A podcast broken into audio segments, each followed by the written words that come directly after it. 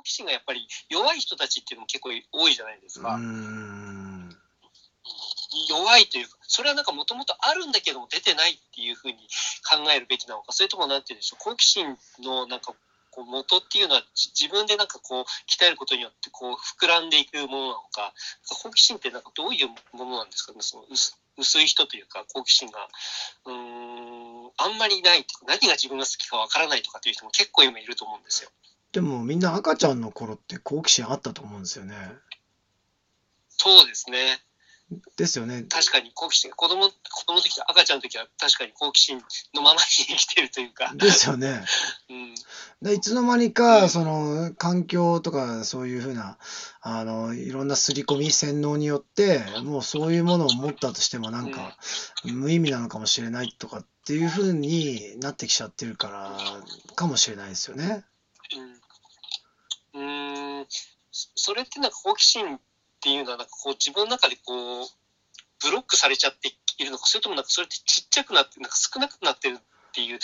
なんかイメージで言うとどういう感じになってるんですかいや、多分余裕がないと好奇心も生まれないんじゃないかなっていうふうに思うんですね。あるいはもう、そのプレッシャー自体を好奇心と思うような、そういうふうな訓練っていうのあるわけじゃないですか。要するに、軍隊にいる人とかって死ぬかもしれないってところに、あの、ある意味、ね、挑戦していくわけじゃないですか。でそれって多分、そこにはそれなりのその好奇心とか動機づけっていうのは必ずあるわけじゃないですか。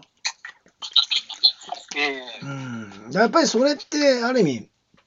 まず一つはその悪い習慣を言ったようにデトックスしてエネルギーを回復しないといけないと思うんですよね。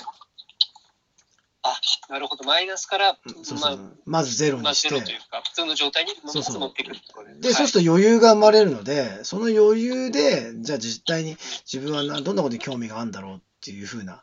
あの、そういうことができると思うんですよね。だからまずは結構その、生活のデトックスというか、精神的、肉体的なやっぱりデトックスってすごい重要だと思うんですよね。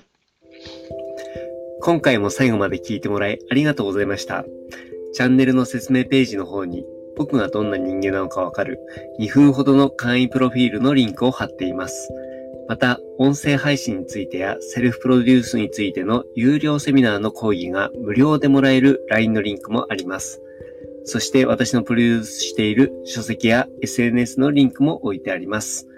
インターネットを通じた出会い、すなわちネット縁が僕自身の人生を大きく変えたので、この出会いがあなたの人生を変える良いものになることを願っています。ではまた次の放送で会いましょう。